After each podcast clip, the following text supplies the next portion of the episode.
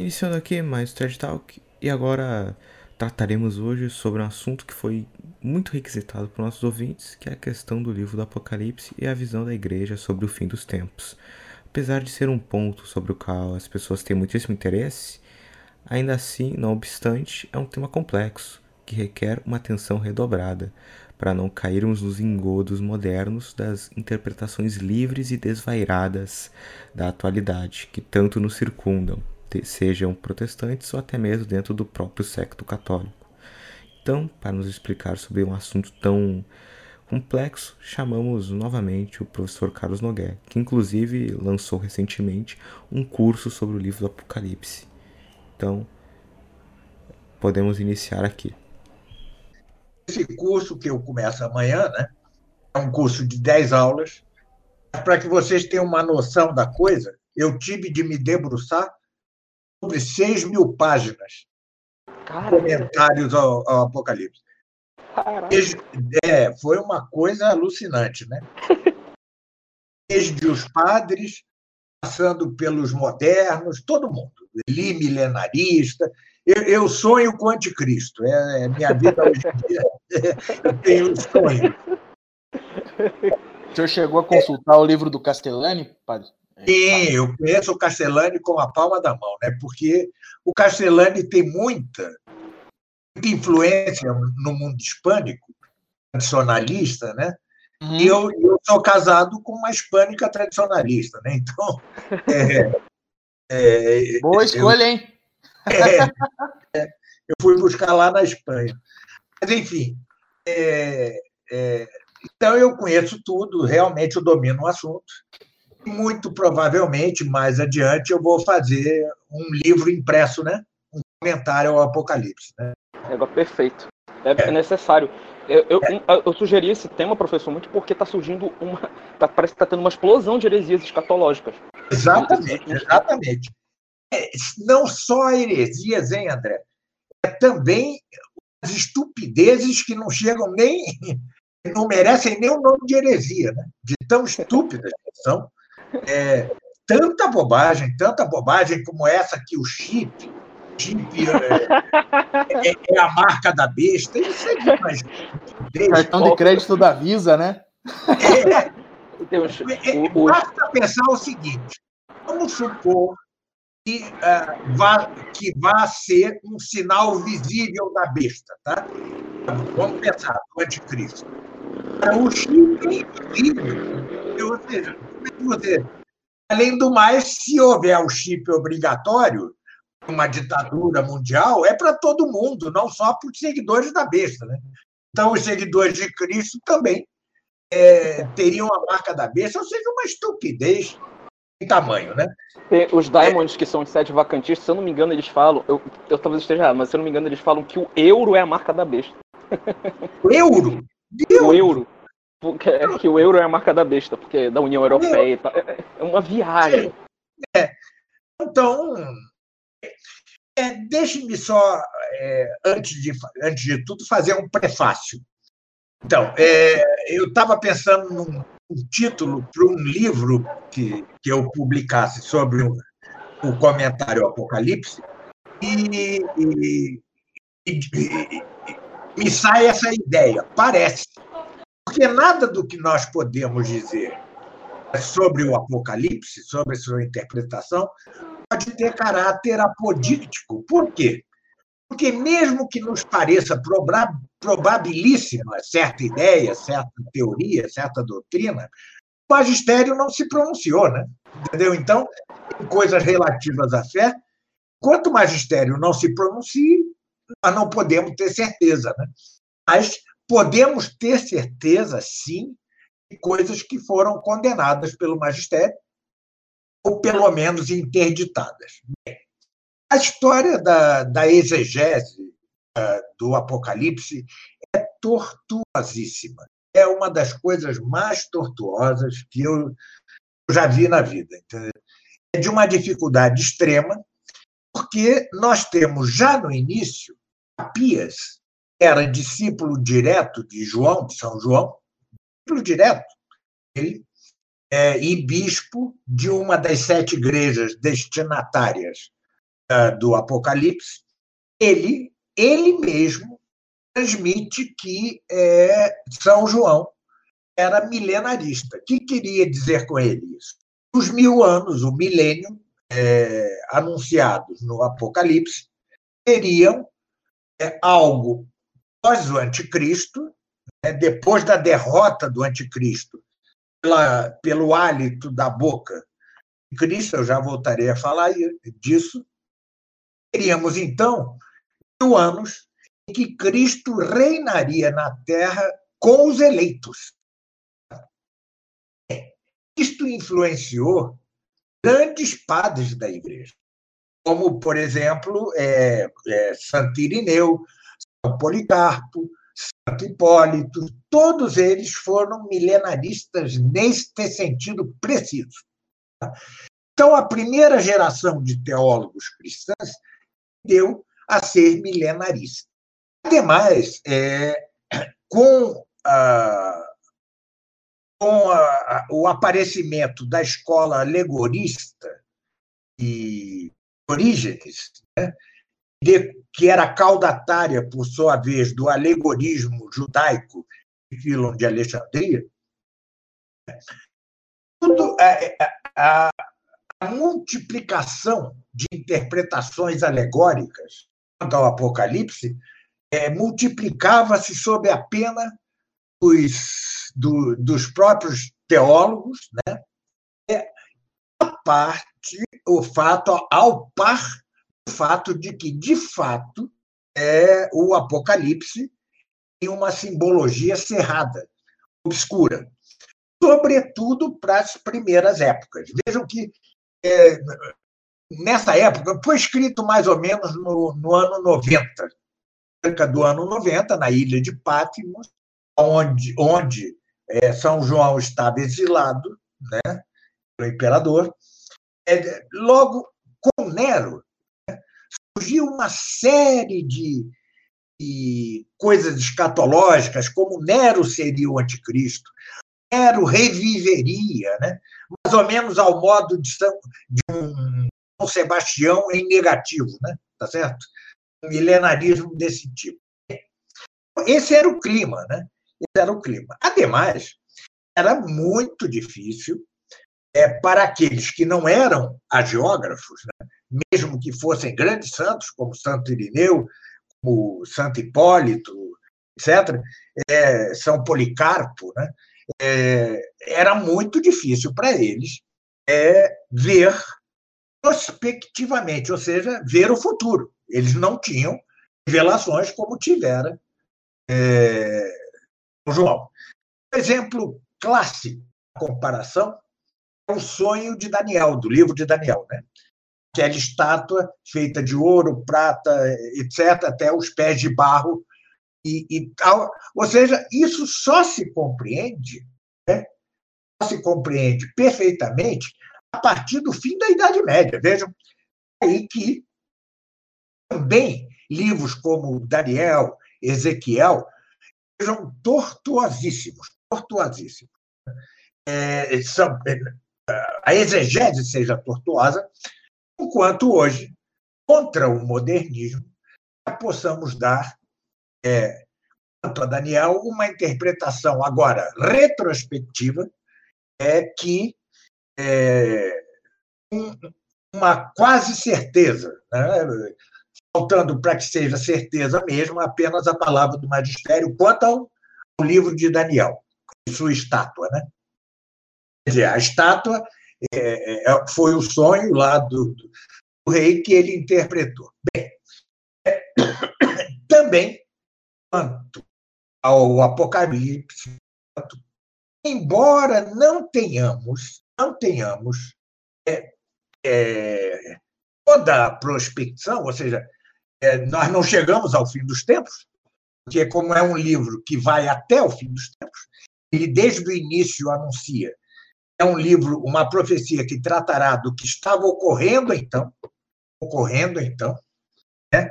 E tanto é assim que o, o número da besta, é 666, é muito provavelmente o nome de, de Nero, escrito em, em hebraico, né?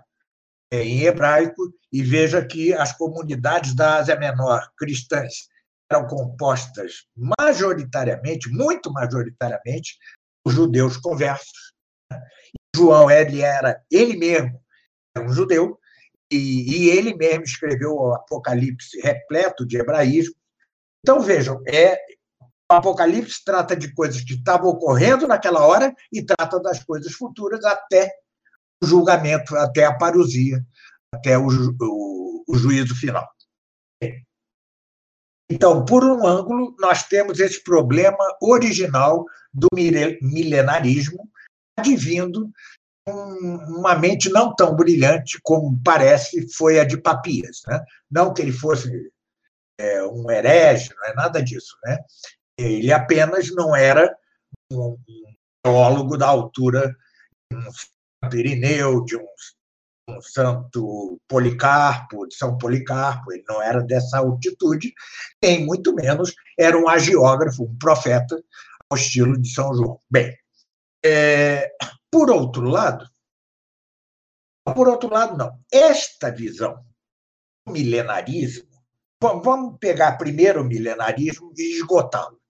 Esta visão do milenarismo, ela cai, começa a cair só com São Jerônimo.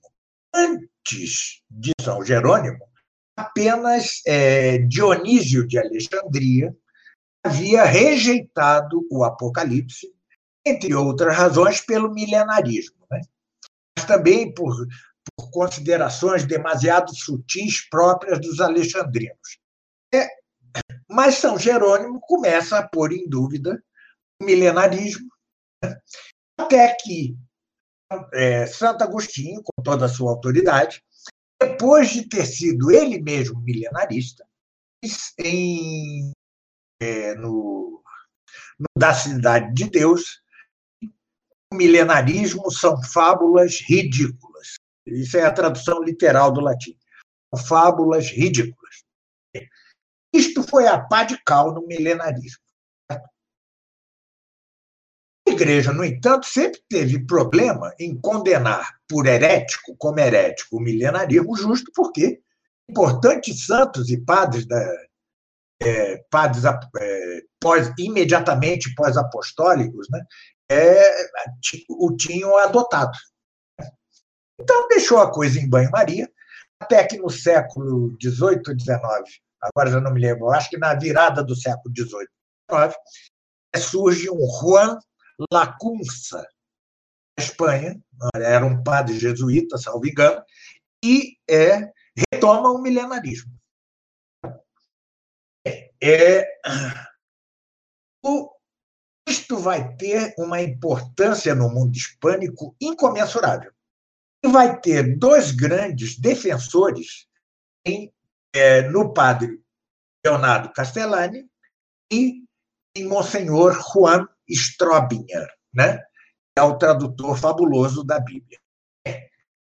Diante do perigo é que o Santo Ofício e, é, e Pio XII é, emitiram o decreto segundo o qual é, o milenarismo mitigado chama-se mitigado porque não é o milenarismo judaico em sentido estrito, né? que é absolutamente terreno, é messiânico terreno. Então, que o sistema do, do, do milenarismo mitigado não pode ser ensinado sem perigo. Sem perigo para as almas, claro, para a fé. É, e isto foi um baque. E Monsenhor Strobinger foi o primeiro a renunciar ao milenarismo. Ele teve uma atitude perfeitamente católica, renunciou ao milenarismo, é, enquanto o padre Castellani, um pouco indócil, é, nunca renunciou a ele. Hoje, os defensores do, do milenarismo é, castelânico né, é, estão espalhados por todo o, o mundo hispânico. Para vocês terem uma ideia, no último fórum da Liga Cristo Rei havia vários padres, sacerdotes, é, bispos, diretores de universidades católicas hispânicas, né? É, juristas, jurisconsultos, era uma multidão de hispânicos. E eu fiquei espantado, todos eram milhares. todas, todas. Uma atitude rebelde, né? é, pseudo-tradicionalista, é que desconhece o decreto de dos anos 40, eu acho que é 1946, do Santo Ofício e Pio XII. Né? Outros grandes defensores disso são ex-membros da Fraternidade Sacerdotal, o padre Seriani, o padre Mera, que tem a Rádio Cristiandade. Eles são estritamente castelanistas, né? É, enfim, é, é, de impressionar como no mundo a perdurabilidade no mundo hispânico disto. Castellani é uma espécie de, de ícone no mundo hispânico. É, eu vou já resolver esse assunto é, da seguinte maneira. Primeiro, alguém diga, como parecem dizer, parece dizer é, Correia de Oliveira, por exemplo, que haverá mil anos é, ou um período larguíssimo é, de, de êxito da Igreja, segundo os próprios da TFP, Plínio queria dizer antes do anticristo, que me parece uma contrassenso, mas tá. Seja antes ou depois do anticristo, se alguém disser que haverá mil anos fulgor da igreja, ele não incorre em é, infração ao decreto do, do coisa. Porque o problema do milenarismo mitigado que ele diz que vai haver mil anos sem a igreja. Certo? É isto que foi condenado. Isto que foi condenado. É não por herege, repito, ou seja, não por herético, porque isso seria condenar padres importantes da igreja, mas esta noção de que ou um dia é, é, depois do anticristo ou antes do anticristo, é, mas, sobretudo, depois. Os eleitos e a terra serão governados ou por Cristo ou pelo Espírito Santo na doutrina milenarista de Joaquim de Fiore e de Dante, o poeta Dante, ou por Maria, é, parece-me que alguns seguidores do Plínio, pelo menos, defendem algo assim, o reino de Maria, a esteira de uma linguagem muito metafórica de São Luís Maria Grignon de Montfort, é, é, isto sim é está proibido. Se você, no entanto, disser haverá mil anos de sucesso na igreja depois do anticristo, ou antes dele, enquanto esse antes pareça-me contrassenso, é, ainda assim não estará correndo, não está, estará infringindo o decreto do Santo Ofício. Então, é, é, é bom deixar claro isso, a gente é, separar aquilo é, que devemos combater como uma infração, uma determinação magisterial, como daquilo que eu posso considerar errado, estúpido, quanto seja, mas não posso acusar de, de, de rebelde. Eu já vou dizer é, qual é a minha opinião quanto ao milênio. Isso eu trato numa aula, é a nona aula do curso, né? É, trato na medida do possível. Para mim, é, o milênio já aconteceu. É, o milênio se estende é, aproximadamente, vejam os números impressionantes, do, do Edito de Milão de Constantino, em 313, a 1303, que é o ano da afronta e da prisão de Bonifácio VIII, partir por, por Filipe o Belo, a partir do que começa a descristianizar-se o mundo, a cristandade começa a cair, começa a forjar-se o, uh, é, o absolutismo monárquico e vence, começa a vencer o espírito burguês. A burguesia, junto com uh, o absolutismo monárquico, conseguiram uh, derrubar não só a, a aristocracia e seus privilégios, mas a direção espiritual da igreja. Então, você pode marcar como fim a cristandade é a afronta e a prisão de Bonifácio VIII, que morreu na prisão em mil, é, 1303. Vejam, são mil anos. É impressionante, não deixa de impressionar.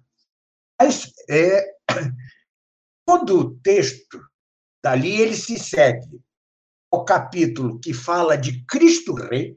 Cristo Rei houve entre Constantino e Bonifácio VIII, e só houve o reinado efetivo de Cristo Rei entre Constantino e Bonifácio VIII, enquanto tem havido sobrevivências. Por exemplo, o Império de Carlos V, com um acerto chamado por muitos Christianitas Minor, né? porque ainda é, era um império cristão. Mas isso já não era cristandade. A cristandade era o conjunto das nações que brigavam entre si, mas na hora H se uniam para tentar é, recuperar Jerusalém na cruzada. Então, ademais, é, é, é quase lugar comum, é um tópico entre os teólogos desde sempre, desde o fim da Idade Média, né, dizer que com o fim da Idade Média, com o fim da cristandade medieval, o demônio é solto, é solto. É, e, e durante a Idade Média, isso é um lugar comum, todo mundo diz isso, durante a Idade Média, o, o demônio estava como preso. As leis das nações católicas cristãs, elas como que acorrentavam o demônio.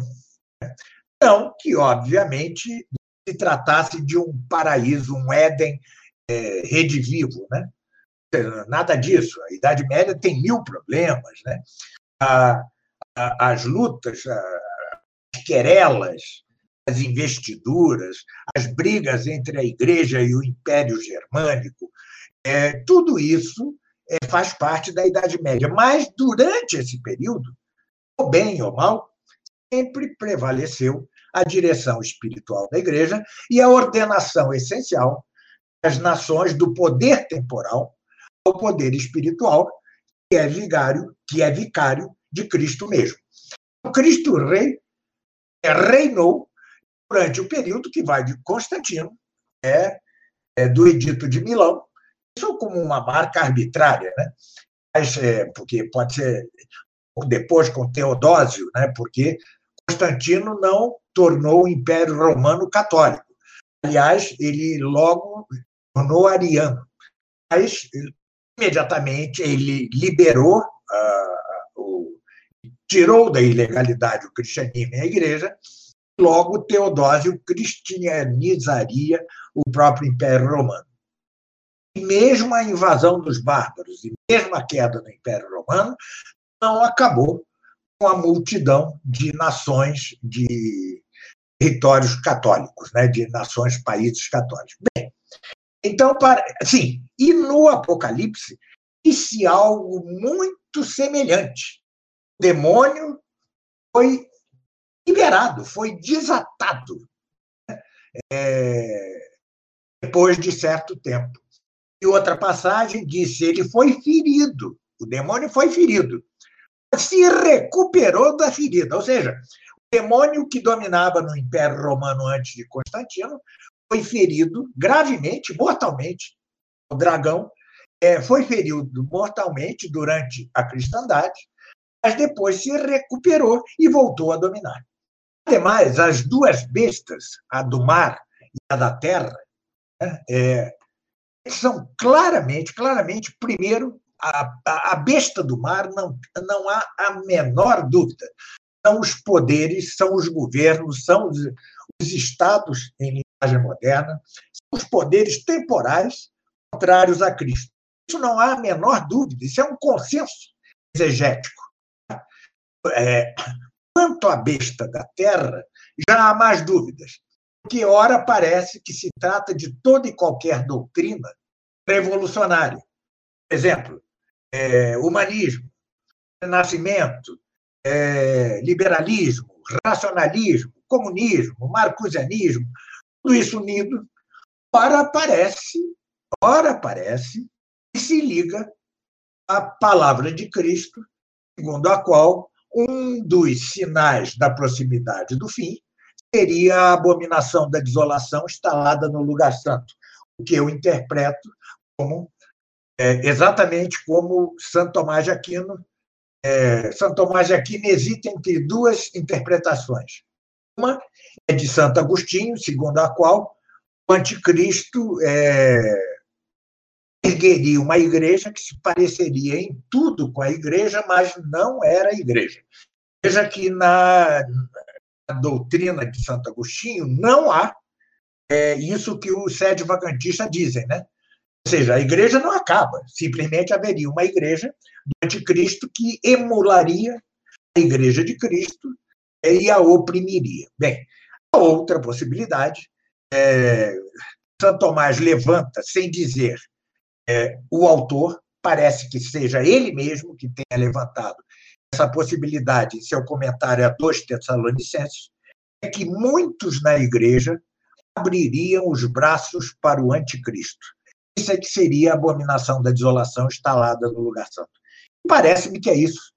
Parece-me que é o que nós estamos vendo bem diante dos nossos olhos. É...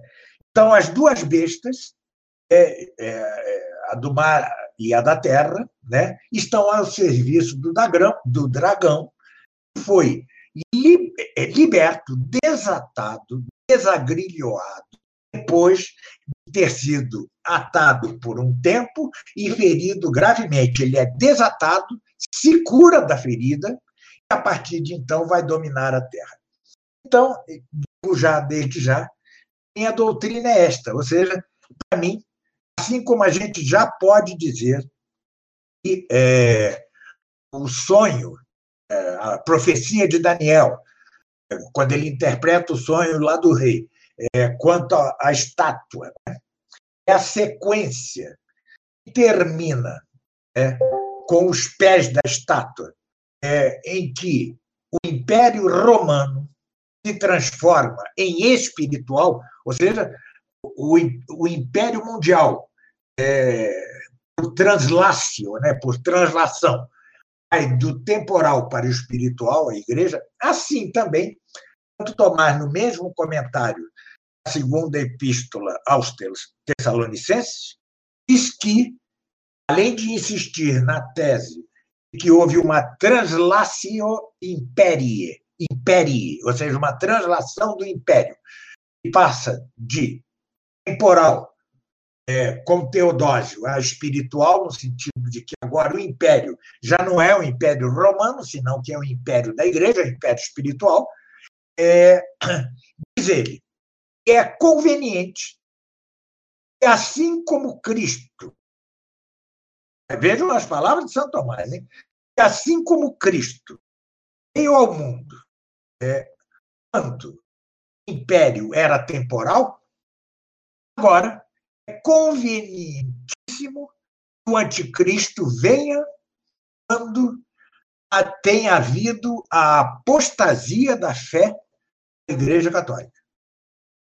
Isso é, isso é Santo Tomás dizendo. É, no curso eu dou todos os detalhes, citações e tal. É, é, altura, eu, eu leio o trecho, o trecho é impressionante, é, é profético. E, pelo que eu li, parece que outros doutores, agora padres, da igreja, né, como São João Crisóstomo, etc. e tal, é, tendem a dizer o mesmo quanto ao anticristo. Ou seja, teríamos dois sinais da proximidade do fim. O primeiro seria a apostasia geral das nações, é provocada pelos, pela besta da terra, do mar. O outro, a apostasia da fé, é provocada pela besta da terra. Que ambos, repito, é a serviço do dragão, que é o próprio Satanás. E, aliás, Agostinho, é, quando fala da, igre... da, da, famosa estrela que cai Apocalipse, né, o sol se escurece, a estrela que cai, ele levanta a hipótese plausibilíssima que a estrela que cai é a queda da fé dos bispos da Igreja Católica no fim dos tempos. Então, nós teríamos o esquema em que o milênio já se teria cumprido, né? o demônio foi solto, recuperou-se da ferida, a seu serviço estão as duas bestas, a do mar e a da terra, é... e tudo isto é que é a proximidade do fim. Isto é a proximidade do fim. É, veja que não há nenhuma indicação é, de datas. Nenhuma. Absolutamente nenhuma. Ao contrário, o segredo, que é do Pai, como diz Cristo, né? Acho muitos entendem mal essa passagem de Cristo, é o dia e a hora o segredo de meu pai, como se ele não soubesse. Ele sabia não só enquanto Deus, enquanto segunda pessoa da Santíssima Trindade, mas enquanto homem com a beatitude e a ciência infusa. Ou seja, ele sabia perfeitamente. É uma maneira de dizer: não se metam onde não são chamados. O dia e a hora são segredos de meu pai. É, então, isto que se chama é, finais, a proximidade do fim, ou seja, a apostasia geral das nações, e como quer que se entenda a besta da, da terra, entenda-se isso como a perda da fé é, católica, é, na igreja mesmo, entenda-se isso como um conjunto de doutrinas revolucionárias e anticristãs, o fato é que não se tem a menor ideia da data. A menor ideia da data. Sabe-se apenas com grande probabilidade que já se cumpriu o milênio, já se cumpriu o reinado terreno de Cristo Rei, né? É, e ficam as almas dos bem-aventurados ao longo de todo, olha que interessante, todo o Apocalipse, é, naquela simbologia cerrada, mas a esta altura do campeonato já claríssima, é, ficam as almas bem-aventuradas, né? mostrando-se diante é, do trono de Deus Pai ou debaixo do, do, do altar da Jerusalém Celeste, ficam lhe pedindo a Deus Pai duas coisas. Duas coisas.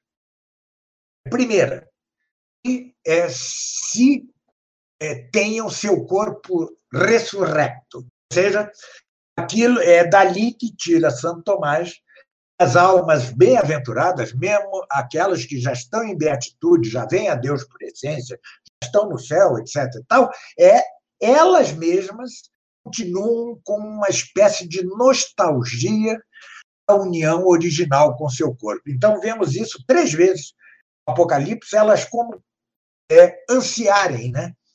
Algo melancólicas, olha que interessante, né?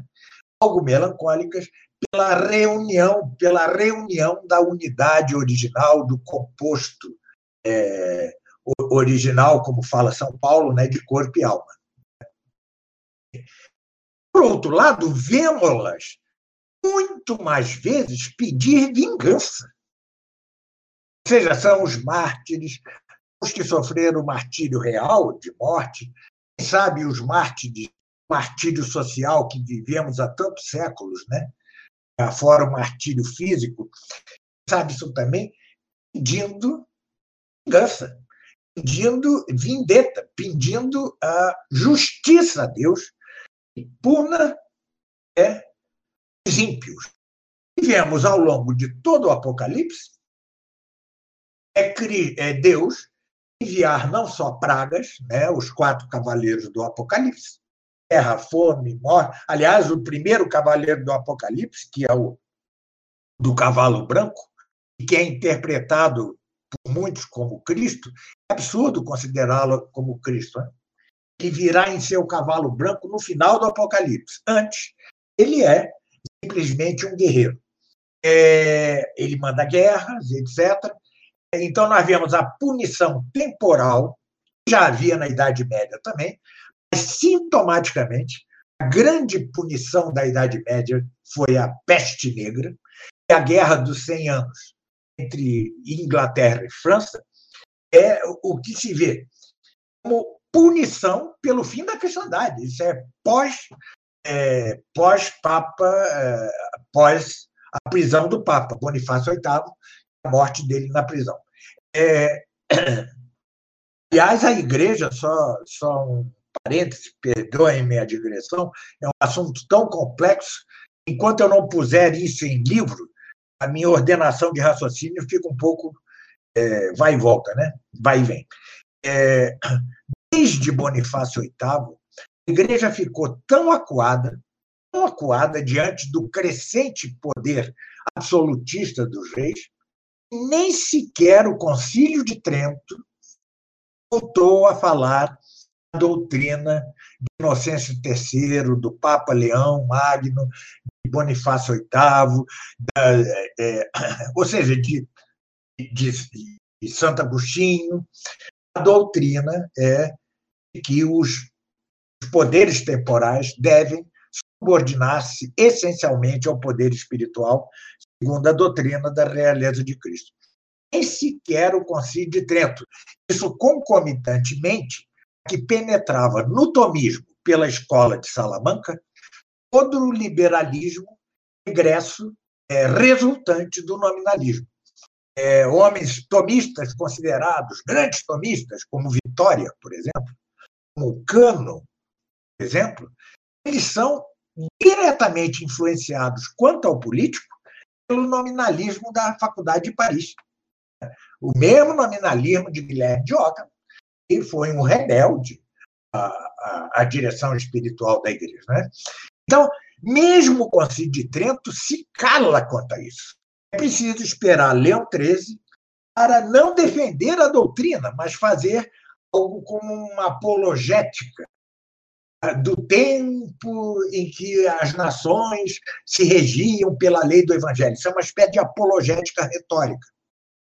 Será preciso esperar que é, não é, é, o cardeal Pide Poitiers influa sobre, sobre São Pio X e este tenha por lema, por lema de seu pontificado, restaurar ou instaurar tudo em Cristo, e haveria e haveríamos de esperar o 11 para relembrar, agora sim, em termos magisteriais, é a doutrina essencial subordinação do Estado à Igreja com a sua encíclica Quas Primas. Vejam a, a, a importância desse período de apostasia, de descristianização, que contou até com o silêncio da Igreja surpreendentemente, é, volta a pronunciar-se quando ela já não passa de uma cidade sitiada. A igreja era já uma cidade sitiada com Pio XI. Então, isso, é, para mim, Agora, não quer dizer que as pragas continuam ali. O que é essa pandemia atual, se não uma praga? O que foi a mais grave ainda é, gripe espanhola, é o que foi, o que foram as duas guerras mundiais. Se vocês lerem atentamente as pragas dos gafanhotos há no Apocalipse, é, e que, por um lado, claro, remetem à, à, à praga de gafanhotos, o Êxodo, né? ou seja, sobre, o, sobre o Egito é, antigo. Se vocês lerem, parece a descrição das duas guerras mundiais morreu um terço da, da população mundial. Então, parece, parece. A gente não pode. Mas os gafanhotos e suas máquinas, sua maquinaria, parece algo é, que era impossível prever a um homem é, como São João naquela época, porque eram coisas modernas. Mas as pragas como a gripe espanhola, que matou 75 milhões de pessoas, as duas guerras mundiais, que mataram 70 milhões de pessoas, o, esta, esta atual pandemia que não mata tanto, mas colapsa economias, que colapsa sistema, tudo isto vai e, como diz o Apocalipse, eles sofrem com a ação é, dos quatro é, dos quatro cavaleiros do Apocalipse, eles sofrem as pragas advindas das trombetas, das taças, etc, etc, e não fazem penitência. Exatamente. O mundo não faz penitência. Por mais que morram milhões e milhões e milhões, não faz penitência. Ao contrário, no meio mesmo da pandemia atual, o que você vê? Um agravamento da revolução. Aqui no Brasil, sob o governo conservador, entre aspas, de Bolsonaro, e durante a pandemia, aprova-se algo conducente ao aborto. Né? É, o, o STF aprovou é, que a, rede pública escolar está livre para ensinar ideologia de gênero. No ano passado, com o silêncio do Bolsonaro, nós tivemos a, a criminalização da homofobia, entre aspas, ou seja, a revolução, que eu chamo marcusiana, se aprofunda. As pragas vêm, as punições vêm, os castigos vêm, e ninguém é capaz de imitar o rei de Nínive, né, do Antigo Testamento, e para evitar que seu reino fosse destruído, sinceramente se arrependeu de seus pecados e obrigou o povo a arrepender-se de seus pecados. É, então é isso, ou seja, nós não temos, definitivamente, não temos a menor condição de saber se nosso sofrimento vai durar 500 anos, 800 anos, se o anticristo vem amanhã e tal, nós não sabemos. Teoricamente, nem sabemos, porque há uma passagem muito interessante de São Paulo, em Romanos. É, é a passagem, capítulo 11, versículo 11 e 12. Uma coisa é certa. É, é, certa não. 90% dos exegetos de todos os tempos concordam com isso que eu vou dizer. É, quando Cristo, com o hálito de sua boca, ou disse Santo Tomás, por sua doutrina, matar o anticristo e, por fim, puser fim a seu reinado, os judeus, vendo ao prodígio, acabam convencendo-se Cristo é Messias e se converterão. Porque, como diz São Paulo, Deus não esquece suas promessas.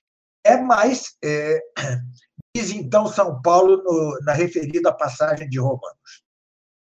É, é, se a queda dos romanos, ou seja, a negação do Messias e o deicídio cometido por eles, fez tão bem aos gentios, fez tão bem aos gentios, quão mais bem não fará sua conversão. Não. É... A partir daí, divergem testemunhas, as exegeses. Alguns dizem eu sou esta corrente. E apesar disso, é, e apesar de, como diz São Paulo, a conversão dos judeus para reviver a fé, o fervor, o antigo fervor da fé, aqueles que se haviam entibiado na fé, é, eu sou da opinião de que o fim está, estará proximíssimo. É uma opinião, né? Tem nenhuma, nem sequer o trato como probabilidade, é, probabilidade certíssima, é, ou seja, verdadeira, mas como uma probabilidade um pouco mais provável que as outras opiniões. Por quê? Porque se depois do, da conversão dos judeus e do revigor da fé entre os gentios, ou seja, entre nós, é, houvesse um grande tempo é, como ficaria a palavra? Grande tempo de revigor da fé. Né? Como ficaria a palavra de Cristo? Quando eu voltar, encontrarei fé sobre a terra? Ou seja, é, se ele não encontrará fé sobre a terra, isso quer dizer que aquilo que seria um refulgor da igreja acabaria novamente em apostasia. Então, nós teríamos dois, duas apostasias anterior ao anticristo e outra posterior, o que não parece conveniente. Alguns é, intérpretes médios, como o padre Emmanuel André, Andrés, né, é, que diz que não se sabe esse tempo. Haverá um refulgor da igreja, é a igreja, mas ele não diz quanto tempo é, ele deixa em aberto. Eu, Tavo, prefiro cravar que o fim estará próximo.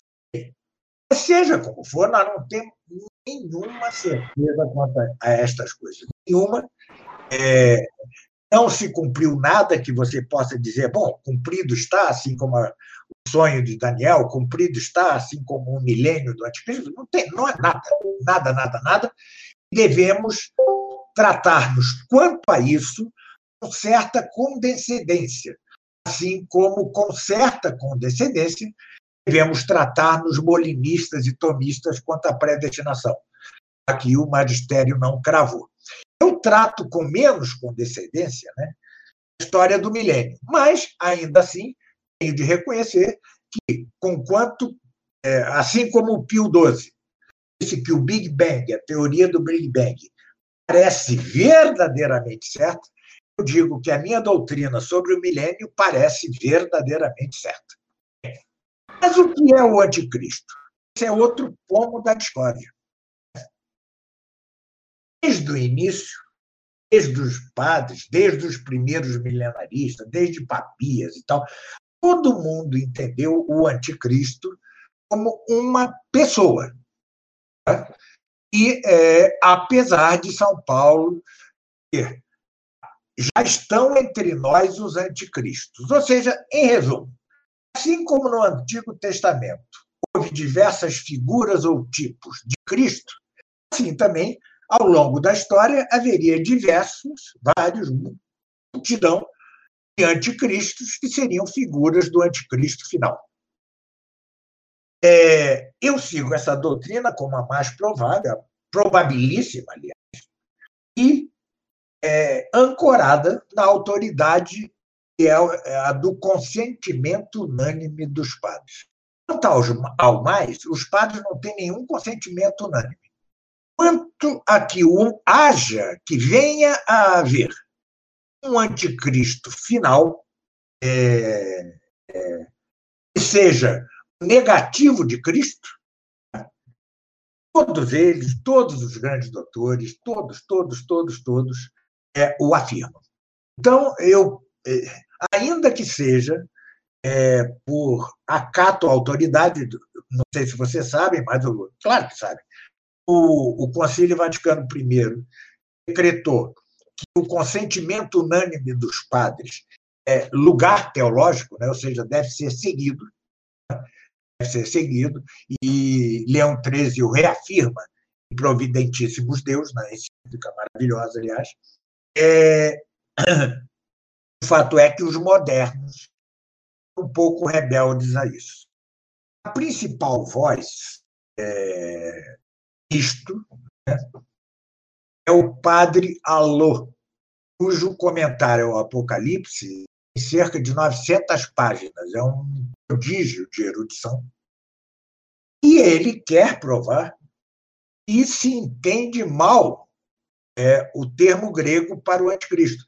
É, ou seja, não se trataria de uma pessoa, mas um coletivo. Um coletivo. Ele chega para não, não ser. Ele, ele era amigo de Pio XII, mas também tinha relações com autoridades não tão ortodoxas, né, como Marechal, tal. ou seja, o imprimato quem lhe dá é, é, Marrechal, é, ou seja, algo. Ele é muito erudito, mas ele é um pouquinho rebelde. Ele, para evitar a pecha de rebeldia, a, ao lugar teológico, que é o consentimento dos padres, e aí, dos padres e dos doutores escolásticos, pelo menos os maiores, é, ele diz: não, o que eu acabo de dizer não contradiz que haja um último anticristo.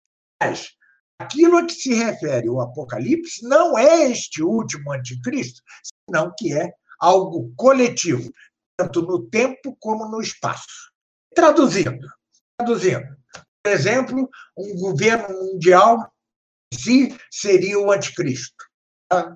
Algo por aí, é, ou então o conjunto dos governos anticristãos que há no século XX seria o anticristo, ou seja, não fica muito clara a doutrina dele, conquanto ele, com a sua erudição etimológica, é, filológica, linguística, é, pareça dar algum fundamento à interpretação que dá. Além do mais, não deixa de ser algo sedutora sua doutrina, sua interpretação, sua exegese, porque, com efeito, né, parece que nós já estamos sob o anticristo. Né? Só pensar na União Europeia, na China, no Canadá, ou seja, em países é, ou comunistas ou marcusianos. Na, no Canadá, se você escrever é, publicamente que é contra o aborto, você vai preso. Então, é, é, não deixa de ter sua tentação. Mas eu continuo a, com a interpretação antiga, que me parece a mais provável. Tomás é muito enfático quanto a ela, muito enfático. Né? Caldeirão resgata todas as passagens de São Tomás quanto a isso. Né? É, o anticristo será mesmo o anticristo. Assim como houve várias figuras de Cristo nos profetas, né? assim também haverá contáveis, numerosas figuras do anticristo. São os anticristos que já estavam em ação entre os primeiros cristãos, como refere São Paulo, ou São João. É, bom, essa é uma coisa. A outra coisa é quanto à literalidade é, da, do Apocalipse. Algo eu já adiantei, né? Para mim, por exemplo, os mil anos são literais, literais, ou quase isso. Mas há um problema é, que. É, vamos ver se eu consigo explicar isso, porque eu recentemente comecei a elaborá-lo. É, antigamente, tá? é, antes de São Tomás, melhor dizendo, havia disputa entre os alegoristas e os não alegoristas. Os alegoristas, como eu disse, eram caudatários da, de Filon de Alexandria, que eu conheço muito bem, porque editei, é, revisei tal, dois livros dele para realizações. Fiz uma apresentação longuíssima é, as obras dele, conheço bem Filon. Ele está na origem do, do alegorismo é, de Orígenes. Né? E sempre houve aqueles que combatiam o excesso de alegorias. Né? origem. É, já Santo Agostinho também já combatia e tal. Até que Santo Tomás, na primeira parte da Suma Teológica, questão 1, artigo 10, fundamental para que se entenda esse assunto, é, eles já nem sequer falam em, em alegorismo.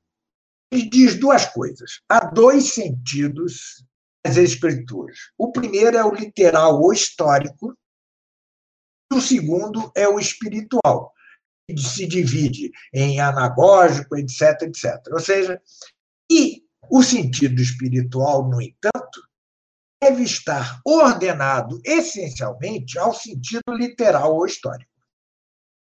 As pessoas que leem Santo Tomás desprevenidamente vão dizer: bom, vamos interpretar tudo literalmente o Apocalipse, em toda a Bíblia. Se o sol escurece, o sol escurece. Se a estrela cai, a estrela cai. É que eles não leram um dos Hades, uma das peças mais importantes de São Tomás, numa resposta a uma das objeções, que ele diz: sob o sentido literal histórico está o sentido parabólico, ou seja, parabólico ou metafórico, e em sua linguagem escolástica, aristotélica, ou seja, é, é, em analogia de proporcionalidade imprópria, ou seja, metafórica ou figurativa. Isso é o que ele quer, é com isso que ele quer dizer metafórico. Isso se vê pelos exemplos que ele dá. Por exemplo, ele fala do braço de Deus. Ora, Deus não tem braço. Ele fala da ira de Deus. Ora, Deus não tem ira. Ira é uma metáfora, tá certo? É uma parábola sobre é, o respeito à justiça divina, certo? O braço sua, é seu poder operativo. Ele não se arrepende. Tudo isso, ou seja, ele inclui sob, sob debaixo de uh, o sentido literal histórico, o sentido metafórico. E nem fala em alegoria. Ou seja, grande parte das profecias é escrita em sentido parabólico. Seja, Claro que tem também o sentido espiritual, né? O anagógico, o moral, etc. Ali presente. Por exemplo, no Apocalipse, ao longo dele inteiro, ele dá qual o comportamento que devemos ter os cristãos após a, a, a vitória, entre aspas, e a cura do dragão. É, a saber, primeiro, desejar ardentemente, desejar ardentemente o, a, a volta de Cristo. A nossa pátria não é esta terra, não que é a Jerusalém celeste. Depois, ter paciência. Não é muito cristão ficar rezando para que o fim dos tempos seja amanhã, porque nós não aguentamos mais a perseguição dragão e das duas bestas. Ao contrário, devemos ter paciência, resignação, é como na infância espiritual, o modo da Teresa de Lisieux, né? devemos não querer o martírio. Devemos, como toda criança dócil, obedecer ao nosso pai. Se ele nos quer martirizar, e eh, sejamos como Abraão com relação a seu filho. É, terceiro, é, não nos alarmemos, porque haverá os sinais. Que sinais são esses? Repito, a, desolação, a abominação da desolação instalada no lugar santo, que é menos claro, e a apostasia geral das nações, que já há. Este é um sinal inequívoco, já houve, já houve é inequívoco. Tá? Então, nós já temos sinais de que estamos próximos para o fim. Mas, como isso, a data, a hora, o mês, o século, o milênio é, são segredo do Pai, devemos ter paciência, docilidade, etc. Eu, no curso, dou as quatro notas né, que são necessárias para é, o comportamento do cristão é, é, durante todo esse período que conduzirá ao anticristo e depois ao, à parousia. É, é, então... professor? Professor, bo boa noite. Boa noite, senhor. É, sou o André do Salve como quase membro honorário do canal, né, Semante? Certo. Pois é, eu, eu separei aqui alguns, alguns textos. Eu, pessoalmente, não tenho um, um, tanto estudo quanto o senhor, que o senhor realmente é muito aprofundado nesse tema. Mas eu separei aqui uns textos de São Vicente Ferre. É, por que eu peguei São Vicente Ferre?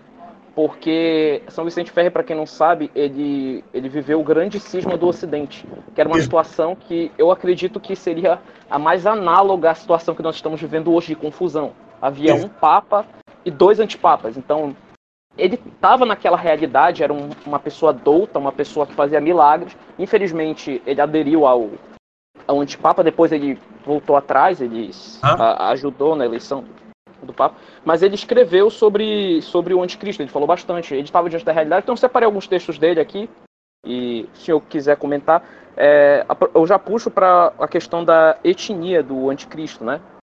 É, São Vicente Ferri fala que ele primeiro virá em grande santidade, e, e virá em forma de grande santidade, ou seja, para enganar, e isto enganará os judeus, e para, content, e para contentá-los mais, mandará edificar uma sinagoga e fazer circuncidar. Terá a lei judaica e dirá, e dirá que é o Messias. E depois tomará pela força e o. Deixa eu anotar, pera, pera, pera aí. Deixa eu anotar. É, então, o anticristo. Seria é, judeu. Messias judeu, tá. Seria um Messias judeu. É, depois tomará pela força dissimuladamente a, a, força ou dissimuladamente a mouros e, tarta, e, e tártaros e muitos tipos de pessoas. Mouros. Mouros. Seria, mouros seriam os, os islâmicos, eu penso. É, tártaros seriam os russos, né? É. Eu, eu, só um parêntese, é interessante o seguinte, é, se a gente for pegar os judeus, a visão que eles têm de Messias parece muito com o anticristo, e você pega os islâmicos, eles grande parte dos islâmicos acredita que haverá um, um messias para ele no fim dos tempos, que é o Mahdi. Ah, é, os islâmicos acreditam que virá um messias para ele no fim dos tempos, que é o Mahdi. É interessante isso. Então, ah. as coisas parecem se encaixar. E... e, muitos, muitos tipos. Quem quer, quem quer falar? E só uma inserção aqui, né? Pode ser tanto os russos, no caso dos tártaros, como os turco-otomanos. Ah, sim, é, é verdade, é verdade, é verdade. E muitos tipos de pessoas, e andará assim descobertamente, ao ponto de que por força de armas conquistará to a todos os infiéis. Assim ah. diz o profeta Ezequiel. Aí ele cita, o São Vicente Ferreira cita o capítulo 38 de Ezequiel, né? Ah. Que é o capítulo 38 de Ezequiel, né? É, que fala sobre isso, está em latim, não sei direito ler, ele continua. Aí ele traduz, né? Que quer dizer, veio a minha palavra do Senhor dizendo, dirige teu rosto contra o traidor Gog a Magog, e Magog, que quer dizer, que quer dizer coberto e descoberto, ou seja, coberto e descoberto enganará os judeus e todos os infiéis e muitos maus cristãos. Então isso é interessante, isso aqui são os sermões que ele fez, e outra coisa interessante... Sim, professor, o senhor quer falar alguma coisa? Não, não, não. Não estou ouvindo. Ah, sim.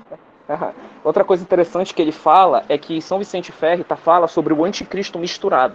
Esse anticristo misturado, para São Vicente Ferre, é o falso profeta. O que, é que acontece? Na situação que São Vicente Ferre estava vivendo, havia dois antipapas. Ele julgava que o, anti, o, o antipapa seria. Tinha o antipapa de Pisa e o antipapa que ele infelizmente seguia, que era o Jalvignon. Seguia, mas não tinha culpa própria. Ele não, não tinha noção, era uma época de confusão naquela época. Ele fazia milagres, inclusive. Foi um erro que ele cometeu. É, esse anticristo misturado, é, ele, ele, fala sobre, sobre ele e é uma coisa interessante, que se a gente for ler de, tipo, sem uma boa chave de interpretação, você pode interpretar errado o que São Vicente Ferre fala. Ele diz, ele, ele diz assim, que esse anticristo misturado, ele trata, ele interpreta que seria o antipapa de Pisa. Claro que foi confirmado que não seria o antipapa de Pisa, mas é interessante a gente pegar que ele achava que seria um antipapa, ou seja, alguém que se faria por papa. Só que ele coloca uma coisa interessante para quebrar a, as pessoas que falam, por exemplo, que o, que o Francisco é o falso profeta e que o ah. Bento XVI seria o Papa. Ele isso fala uma coisa interessante. É estupidez, né?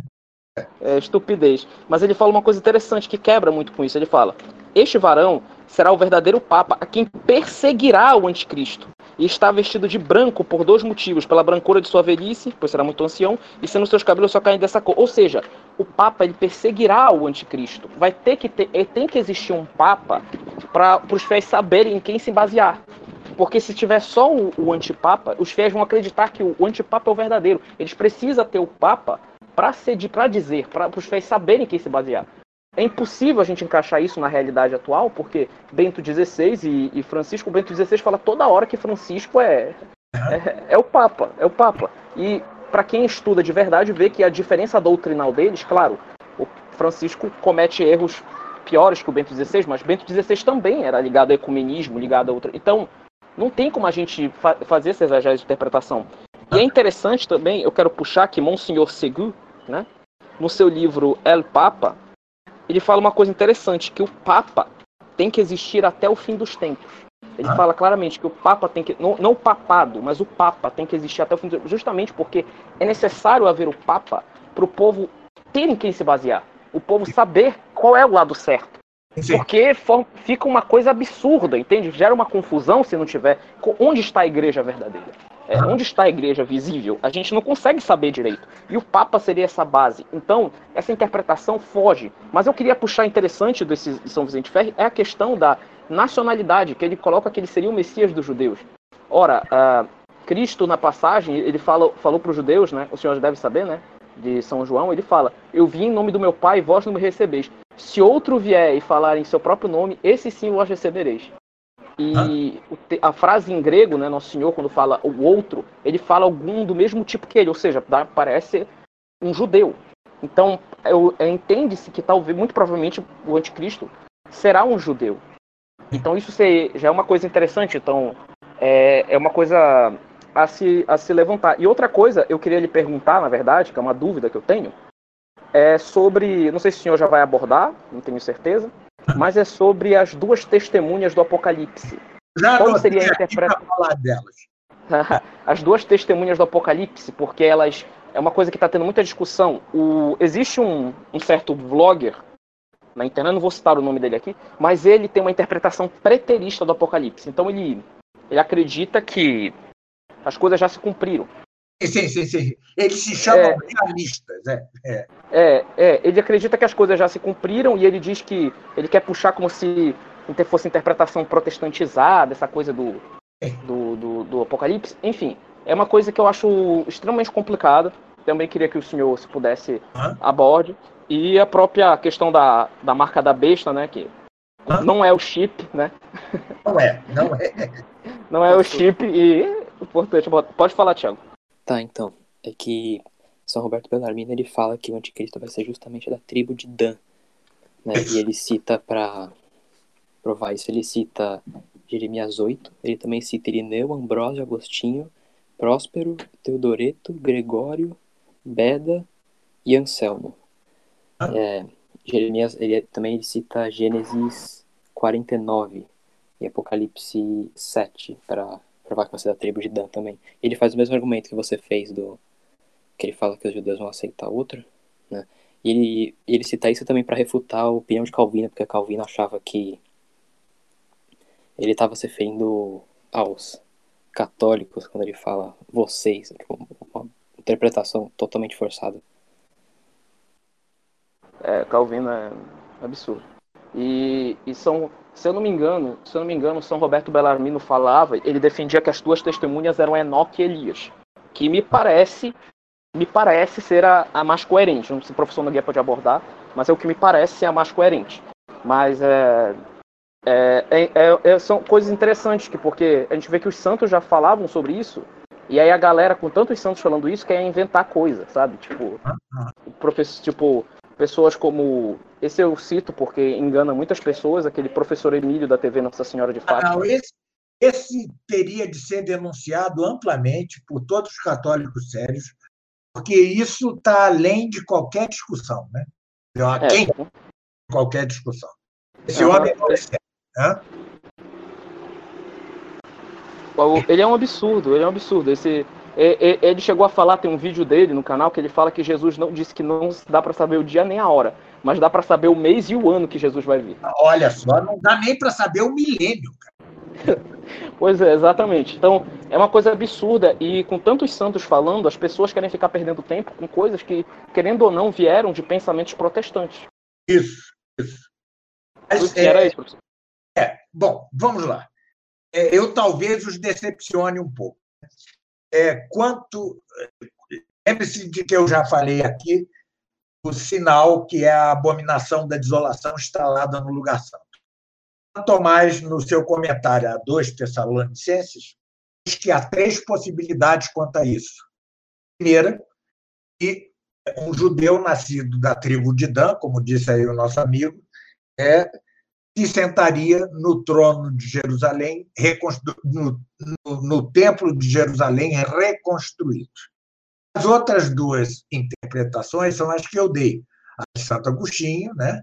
a, a contra-igreja do, do, do anticristo, e é, a- aquilo de que muitos cristãos abririam dentro da igreja os braços para o anticristo. É, das três é, possibilidades interpretativas, Tomás, surpreendentemente, nega de modo peremptório que seja um judeu. tá? Veja, é, então, é, é preciso ter certa, certa condescendência com as opiniões contrárias. Né? Eu, particularmente, não tenho certeza quanto a isso, e quando eu não tenho certeza, eu sigo a Santo Tomás em princípio. Né? Em princípio, eu seguiria Santo Tomás. É, não se reconstruirá o Templo de Jerusalém, o anticristo não nascerá da tribo de Dan. Mas veja que ele põe como uma das opiniões correntes entre os doutores, certo? O Veja como- interessante é que, só uma coisa, São Vicente de Ferre, ele não fala que ele nascerá judeu, mas ele fala que ele vai se fazer de judeu para enganar Ah. A coisa já fica mais plausível, né? Certo?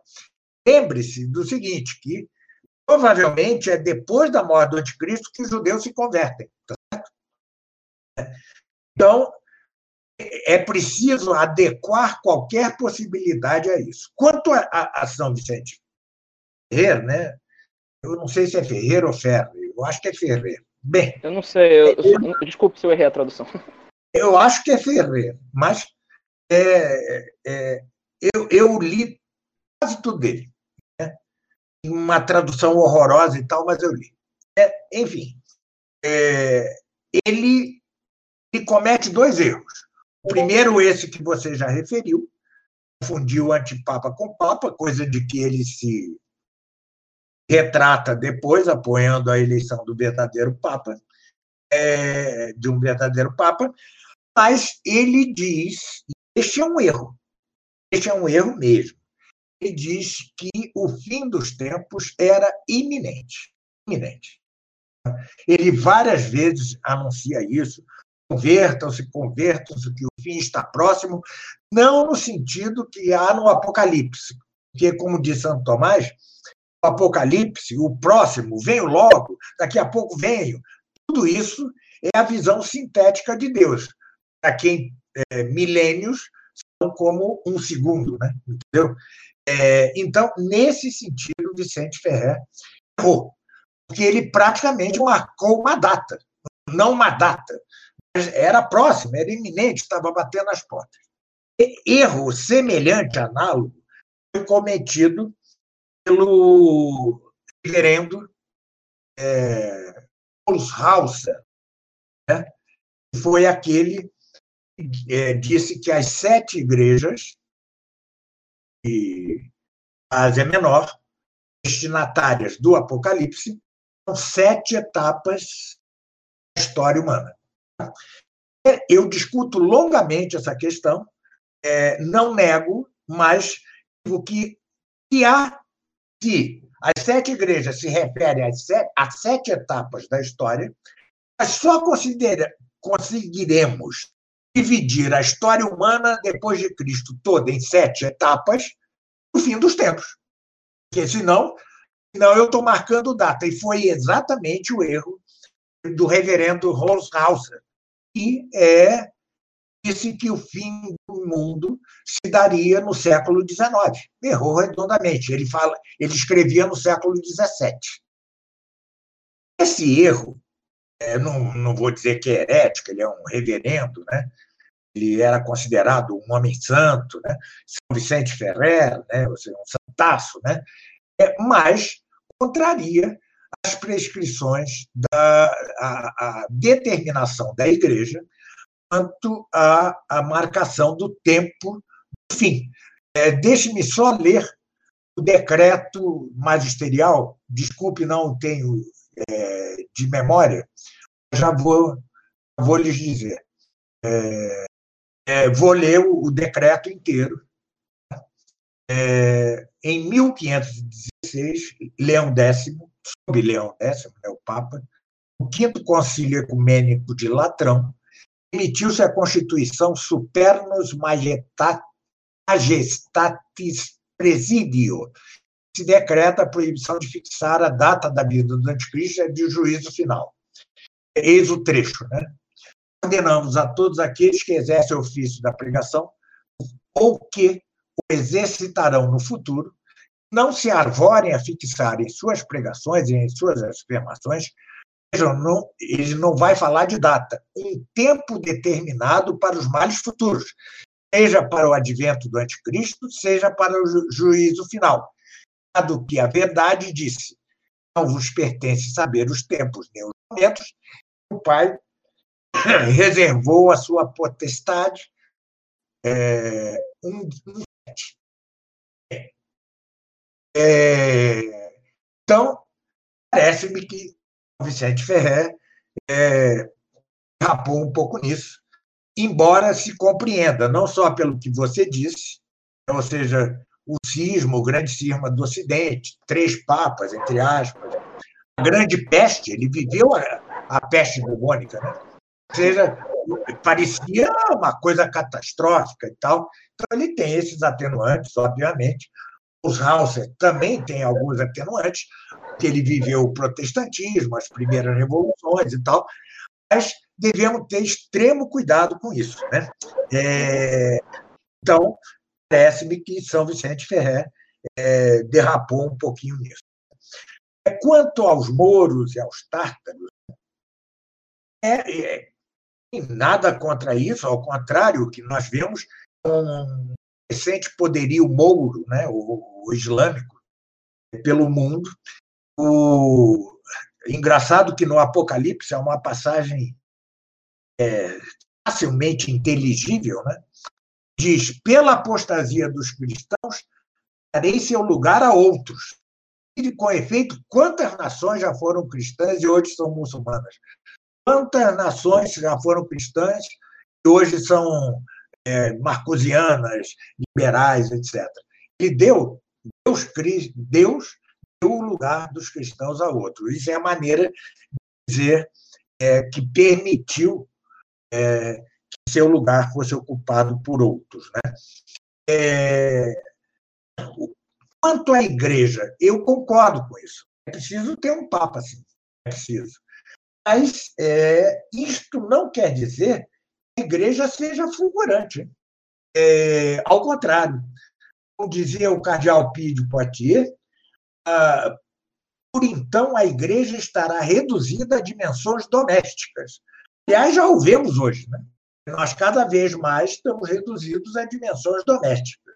É, este Papa pode ser um Papa que comece a eu aposta, meio herege e depois se converta é do anticristo, pode ser, pode ser tudo. Eu não cravaria uma explicação é, é, eu deixaria em aberto. É o tipo da coisa que eu deixaria em aberto. A mesma coisa, vocês já devem ter ouvido, essas discussões intermináveis, se é, se, se é preciso a consagração da Rússia ao Imaculado Coração de Maria. Eu tenho no meu último livro, que é gratuito, todo mundo pode baixar, Estudos Tomista Opúsculo 2, eu tenho um opúsculo que eu digo, usemos o parece o parece. Porque também me parece que Nossa Senhora disse: se vocês é, converter, é, não dedicarem a Rússia ao meu, ao meu coração, então a Rússia espalhará seus males. Parece que é uma daquelas promessas condicionais tão abundantes no Antigo Testamento. Se vocês fizerem isso, não vai acontecer isso. Se não fizerem, vai acontecer. E já aconteceu. A Rússia já espalhou seus males até entre o Vaticano II. E, mais que isso, hoje o Ocidente é que quer espalhar seus males ah, com a agenda global para a Rússia. Pelo menos nesse ponto, é menos má que o Ocidente. Bem, então, é, eu diria também, quanto ao Papa, isto. Tá? Ou seja, tenhamos opiniões, mas sem muita certeza porque não há nada demasiado claro. É, mas é perfeitamente factível isso que foi dito, ou seja, é preciso ter um Papa é, para que os cristãos se orientem, se orientem. Né? Seja como for, haverá Papa até o fim dos tempos. Seja herético, seja, seja o que for, seja o falso profeta, seja o que for, ele será Papa, ainda que como perdão pela autorreferência, eu diga com jurisdição precária, que um papa herético, ele é papa, ainda que não merecesse ser. E por isso é que eu digo que ele tem jurisdição precária. Mas não pode faltar papa, não pode. Isto é de fé, é de fé é, é, determinada pelo Vaticano I, né? Anátema aquele que negar a sucessão perpétua de Pedro seja, os sete vacantistas estão sob anátema. Quanto às duas testemunhas, é, é, a primeira opinião dos padres sempre foi. É, é veja que nessa época, entre os cristãos, é, havia muito a crença meio difusa é, de que alguns personagens reviveriam. Por exemplo, Nero. Nero, a maioria dos cristãos criam que ele é, reviveria, que ele reviveria para atormentar ainda mais os cristãos. E os primeiros padres da igreja sempre interpretaram as duas testemunhas como Enoque e Elias. Então, essa opinião de Roberto Bellarmino, parece que é também a de São Francisco de Sales, é caudatária a primeira, é, os primeiros padres da igreja. Mas, já entre a patrística e atravessando a escolástica, chegando à época mais moderna, já se passou a acreditar que não se tratasse de Enoque e Elias, mas de Moisés e Elias, que renasceriam para dar testemunho. Mas, como diz Monsenhor Strobinger, é, isto pode ser é, uma metáfora. Certo? Seja, você toma duas referências bíblicas importantes, como são Enoque e Elias, ou Moisés e Elias, para é, simbolizar né, testemunhas atuais e tal, porque é, efetivamente renascer, ressuscitar antes da ressurreição, ou não teriam morrido, ou seja, são, são hipóteses sobre as quais não se tem uma segurança maior, de modo que me parece fique livre a essa interpretação, ou seja, ou a, a ressurreição, ou a, a volta deles, já que eles não teriam morrido, né? é, ou de Enoque e Elias, ou de Moisés e Elias, alguns dizem que Moisés ascendeu ao céu sobre uma nuvem, exatamente o inverso como disse, diz no Apocalipse, que é, Jesus descerá né, no juízo final, sobre uma nuvem. Embora adiante, o mesmo Apocalipse diga que ele descerá sobre um cavalo branco. O que é que seja a brancura, é, é indicativo de duas coisas. Primeiro, santidade. Depois, eternidade. Né. É muito interessante que um, um cineasta russo, Andrei Tarkovsky, cujo cinema é tão árduo como o Apocalipse, né, para entender, é, seus personagens principais, que sempre são certas figuras de Cristo, é, têm o seu cabelo com uma mecha branca. E aprendeu isso. Né? O branco é sinônimo tanto de santidade, de pureza, de virgindade, como de majestade, de poder, como de é, eternidade, sempre, sempre eternidade. Né? É, sempre terra. Então, é, eu diria que está em aberto. Está em aberto. Eu não vou é, nem no curso, nem no. Espero se sair, né, meu livro. É, é, eu vou cravar uma opinião definitiva. É, é, muito engraçado que, em certos meios tradicionalistas, alguns, alguns considerem que as duas testemunhas são Monsieur Lefebvre e senhor Antônio de Castro Maia. Eu nunca levei muito a sério isso. é, isso é muito. É, é porque cada, assim cada um escolhe o seu, né? Entendeu? Ou seja, é, é impossível que sejam eles? Não, mas vamos esperar, vamos esperar, vamos ter a paciência de esperar o fim dos tempos para saber, né? Entendeu? A, a, que eu, a que eu acho, que eu considero que é o que eu aceito, pelo menos por enquanto, é a de Santo Irineu, que ele fala no Contra as Heresias, que seria de que Enoque e Elias foram transportados para o paraíso terrestre, né, o Éden, isso, e isso. aguardam lá para o, a vinda do anticristo. Eu, pelo menos, considero mais provável, mas pode estar errado. Então... Pode estar errado, até porque é a opinião corrente, é, majoritária, que o Éden deixou de existir. Né? Ou seja, pois é. é aliás, muito interessante, se me permitem, o curso é, meu do Apocalipse e, e, no livro Futuro Se Houver, é, eu discuto uma questão que eu não vou discutir aqui, eu deixo meio de surpresa. Onde, onde afinal está Cristo? Né? Onde está Cristo? Mas essa é uma hipótese que eu levanto e que deixo para o curso, não agora, para não levantar mais polêmica, porque não tem nada que ver diretamente com o Apocalipse. É, é, outra coisa, eu não sei se lhes respondi a todos. Tá? Vocês só, só falta da marca da besta a marca da besta, né? Veja que antes de falar da marca da besta, ele fala duas vezes da marca da besta, salvo engano. Numa, ele diz assim: é a marca da besta que será na mão ou na testa, na fronte. A segunda vez, ele fala na fronte e na mão. Antes, ele já tinha falado que os eleitos serão é, durante todo esse período de apostasia, não só no fim, terão a marca do cordeiro na testa, certo? Cara, é, nós já víamos santos cederem sem marca nenhuma na testa, né? Certo? Então, parece-me que ambas as coisas são são simbólicas, são metafóricas. É, vejam, não é difícil ver um santo.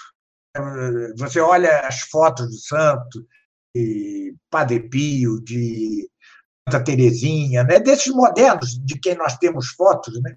não é fácil ver que eles são homens de Deus pelo olhar. Né? É um semblante. Os medievais sempre diziam isso, né? O rosto é o espelho da alma. Né? É, e o, o cristão ele tem, ele transparece suas ações é não só é, o que, que seja cristão, mas que seja santo. Né? Ele é comedido nos gestos, ele, ele não anda demasiado rápido na rua, isso diziam os medievais. Desculpe se alguém aí anda rápido. É, eu andava muito rápido, hoje eu estou velho, não consigo nem andar. Mas é, o, o é, é, aquele olhar pacífico. Vocês já viram o olhar do Padre Pio? É uma coisa impressionante, né? Parece uma criança. E, é, aliás, o Apocalipse repete isso, né? Para salvar-se é preciso ser como criança, né? É, então, para mim, a marca do cordeiro na testa é isso, é o semblante. É, assim como a gente diz, está escrito na testa que esse sujeito é um mau caráter. A gente não diz isso? Eu cansei de dizer coisas assim. Perdão. E, é, da mesma forma, ou analogamente, eu vejo quanto a besta. Testa, por uma razão semelhante, ou inversa, de ter a marca do cordeiro na mão. Por quê? Porque eles terão o poder. A mão e o braço sempre foram símbolo de poder. Daí que se fale no Antigo Testamento do braço de Deus. Certo? Então, para mim, é simbólico. Para mim, é simbólico. E o número 666, de que eu já falei, para mim, tem que ter a multidão quase infinita de hipóteses. Eu adiro a desse mesmo padre Alô, certo? Que eu digo que é às vezes parece um pouco modernista, mas como muito provável que seja a transcrição em hebraico do nome de Nero, certo? Como paradigma, como modelo, como figura da besta. E era, era tanto o São João era hebreu, né? era judeu, é, como repleta é, seu apocalipse de hebraísmos, e ele, quando fala da 666, é, ele diz é, para quem o possa entender. E quem o podia entender? Exatamente os fiéis da Ásia Menor, e em especial das sete igrejas que se destinavam, a, que se destinavam ao Apocalipse. Ou seja, é, eles professor. facilmente judeus 666 era o nome de Nero. Hã? Diga. Não, sim. Então, só uma última dúvida. Obrigado, agradeço suas respostas. Mas sobre a questão, sobre a questão do milenarismo, houve as, as denúncias, né, da questão que o senhor mesmo falou da questão da infiltração desses milenaristas no, no fórum da, da Liga Cristo Rei, né? É, sobre a questão do num texto que o senhor compartilhou no Facebook é, de um rapaz, eu não sei quem era, mas um texto muito bom, que ele falava sobre a questão do Antônio Donato, lá no, a influência dele, né? É, Falava-se que o, o, Donato poderia ser milenarista e que talvez ele tivesse com uma concepção de, de, de, ideia baseada naquela visão de Dom Bosco. O que, que o, o senhor gostaria de falar um pouco sobre isso? É, olha, eu, eu, eu, quando eu digo isso, eu digo sinceramente para não faltar a verdade eu pouco conheço Donato. Né? Pouco conheço Donato. É, durante é, algumas ligas, eu assisti a duas aulas dele, longuíssimas. Quase dormia, uma durou nove horas. Você é, é, a voz dele não é muito boa mesmo. É, e, e quem tem fama de falar nove, dez horas é Fidel Castro. Né? Ele, ele, fala, ele fala nove, dez horas sem parar. De como Mas é, ele me pareceu um modernista típico, certo? Modernista típico, ou melhor, um modernista conservador, tá certo?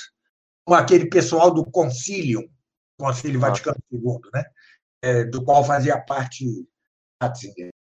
É esse estilo, ele politicamente é um liberal, tá? ele chega a ser escandalosamente liberal em política, mas eu não, nunca vi nada dele, nem no livro dele, nem nas aulas dele, que lhe indicasse gnose. A não ser que a gente é, considere gnóstico a postura dele. Isso sim, ele tem uma postura de é, guru, né? Entendeu? Sujeito que não aparece, que é meio. Mas eu não posso afirmar isso é, com honestidade. Tá certo? É, questão... da, mesma, da mesma forma, eu não vi nada, nunca li nada, nunca vi nada dele que indicasse milenarismo. Mas é, a publicação pelo, pelo CDB do livro sobre o fim dos tempos do Padre Sainz, depois a constatação daquela multidão de homens sábios, doutos, né, milenaristas na, na Liga Cristo Rei, é, me deixa na dúvida: será que Donato, que é o, o, o diretor é, intelectual do CDB, evidentemente é, se foi recomendação dele que o CDB chegou até esses hispânicos, se foi por iniciativa dirigentes do CDB, sem entender o que também é possível. Pode ser que os dirigentes do CDB não tenham a menor ideia do que seja milenarismo, né? e que eles, eles, são, eles são rapazes assim, que querem agregar para crescer sem se importar muito com o que você diz, né? entendeu? Por isso é que eles me aturavam, porque eu era tradicionalista lá deles. Né? Eu me enganei redondamente. Mas eu não posso tampouco afirmar que Donato ou que eles mesmos sejam milenaristas. Agora, o livro do, do Padre Sainz, que é um velhinho hoje, um autor prolífico, tem muito, muitos livros, né? quantas obras ele publicou, né? é um autor importante, é, ele é um Ratzingeriano, é, mais, é, mais, mais tradicional que o Ratzinger. E, é, por exemplo, a visão dele da Idade Média é muito boa. E ele fala no livro, tempos ele põe indevidamente alguns literatos como referência para o estudo do fim dos tempos, entre eles Dostoiévski, que odiava a Igreja Católica, isso já é indevido, ah, ele o padre Castellani é, e diz que a opinião do Castellani não está proibida pelo magistério. E eu afirmo peremptoriamente, eu já briguei mil vezes com o padre Seriani, com o padre Beramo, o pessoal da Rádio Cristandade, e isso está proibido, sim. Vocês estão querendo, entendeu, é, deformar uma verdade. Né? É, está sim, está, está interditado o ensino do milenarismo do padre. Então, é, o livro causa um mal, causa confusão. Entendeu? É, é, fiquei impressionado. Havia reitores de universidades é, da Argentina, havia padres, padres competentes, né?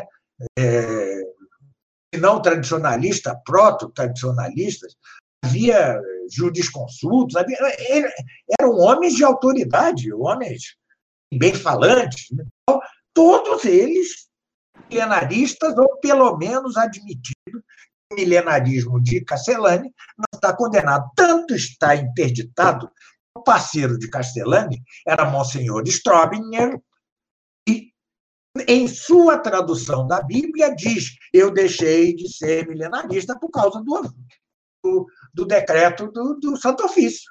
Ou seja, então eles estão querendo fantasiar não, a rebeldia do padre Castellani, Enquanto é, aí, tem, aí tem coisa, né? Porque é, tanta gente assim. É, tem coisa. Impressionante, eu fiquei impressionado. Eu saí meio tonto de lá. Eu digo, mas o que é isso, né? Eu não sabia do alcance disso. É, mesmo minha esposa, né? É, que, que sempre foi ligada à fraternidade, né? E, é, é, ela tem uma, muitos livros, Cacelari. Claro que eu já conversei com ela, já mostrei tudo isso, tudo bem. É, parece que nisso eu funcionei, né? Casa, né? Às vezes a gente não funciona nada, mas é, parece que nisso funcionei. Mas é de, é de impressionar que, por exemplo, o padre Castelo, o padre Ciliani, o padre, com quem, aliás, eu, na hora da minha conversão, eu aprendi a não ser ser advocatista, vejam vocês.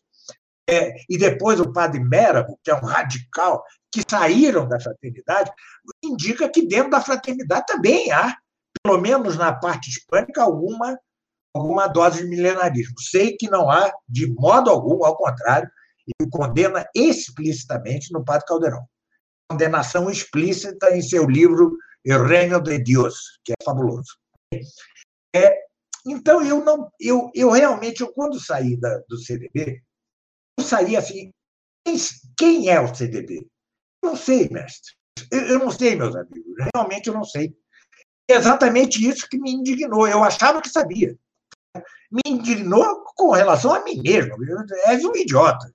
Porque eu achava que sabia. Eu pensava que fossem é, neoconservadores que estavam progredindo a algo mais tradicional. Era isso que eu achava. Certo? E, e não é isso. Não é isso. Eles nunca deixaram de ser. É, e mais, e mais, e mais são liberais em política e é, seguem, sim, ao Olavo de Carvalho. É, por isso, a sua rejeição a entrar na briga com o Olavo ao meu lado. Né? Mas eu não posso. Covardia deles, aliás. Não, que foi covardia deles. Queria só é. deixar registrado. Antes de tudo, foi covardia.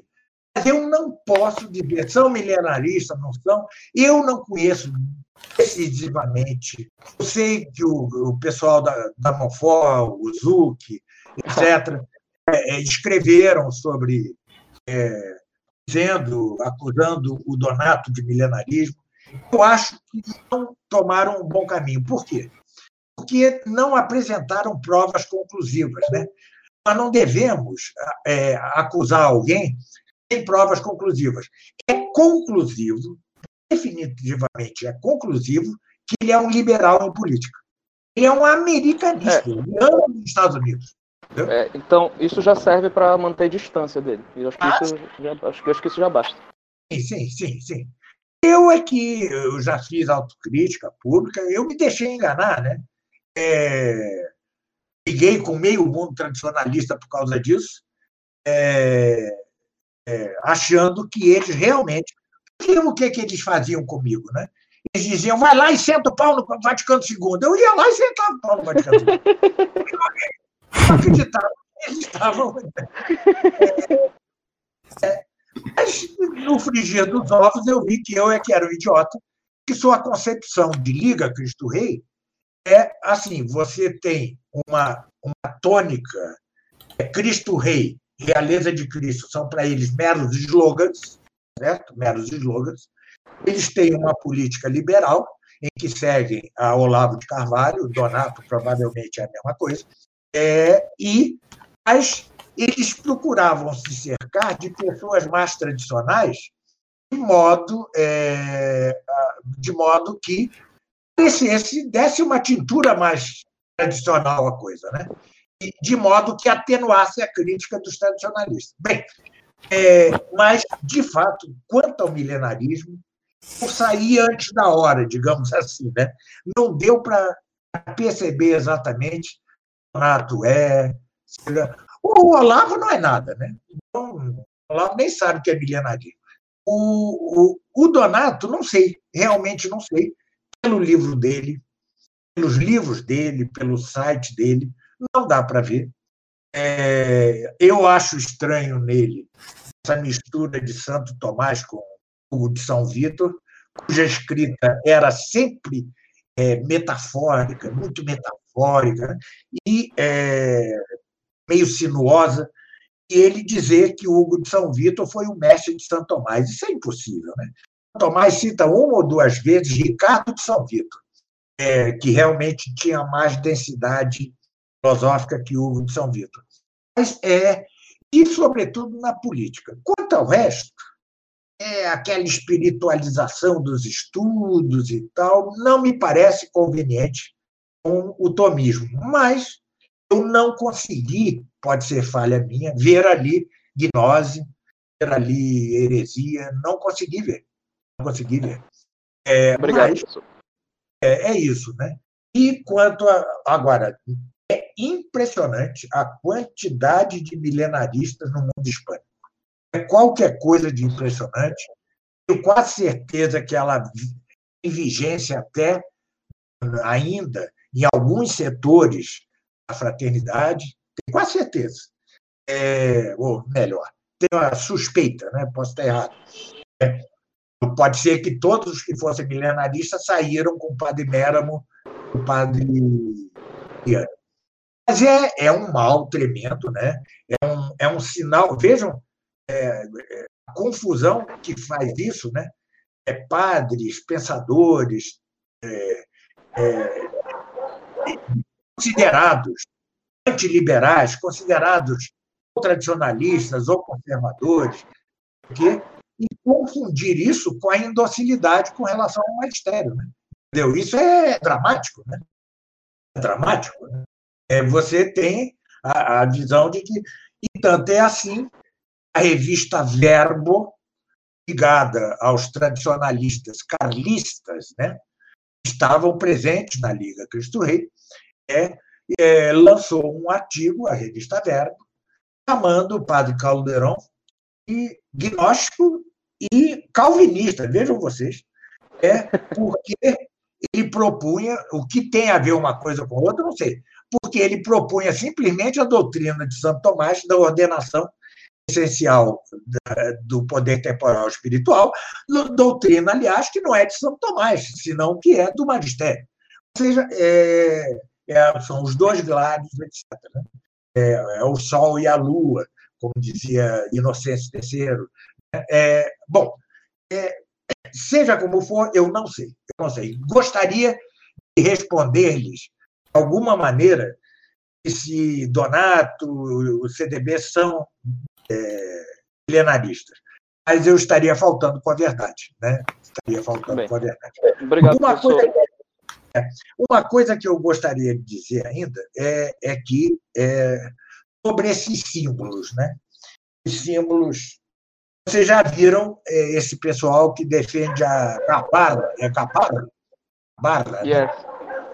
É a Gabarra. Né? Que é vai, isso, isso mais estendido do que se crê. Hein? Vai haver três noites de trevas, não sei o quê, não sei o quê. Eu tomaria imenso cuidado com esses símbolos. Eu só mantenho, dito por Santo Tomás, respeito a que o universo inteiro se consumirá pelo fogo. E que isso é, é que isso é conveniente para que daí surjam novos céus e nova terra. Mas eu creio que devemos superar até Santo Tomás por outro lado. Em que sentido eu digo isso?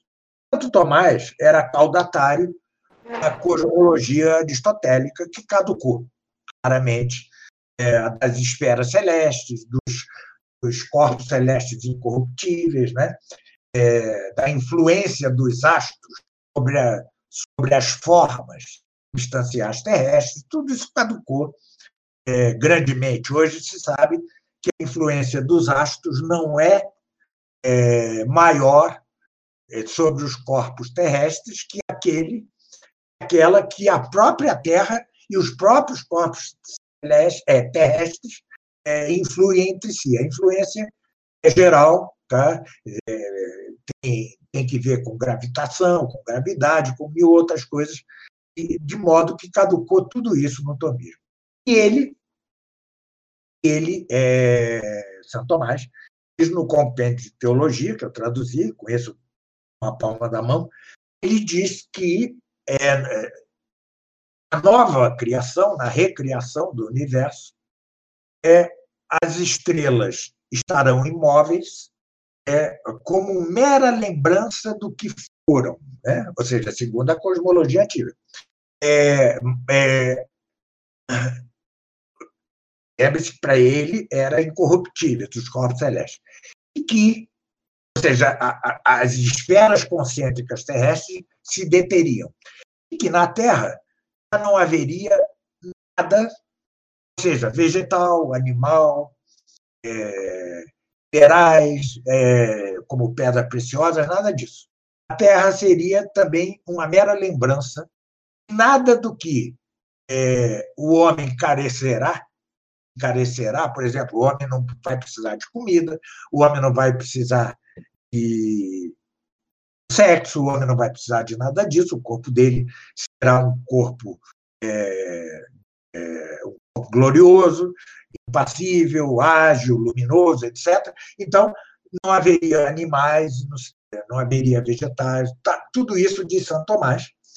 De tudo quanto ele diz, eu fico com que o universo se consumirá pelo fogo, é, é, literalmente falando. Mas eu fico com o senhor Strobner e com o padre Calderon.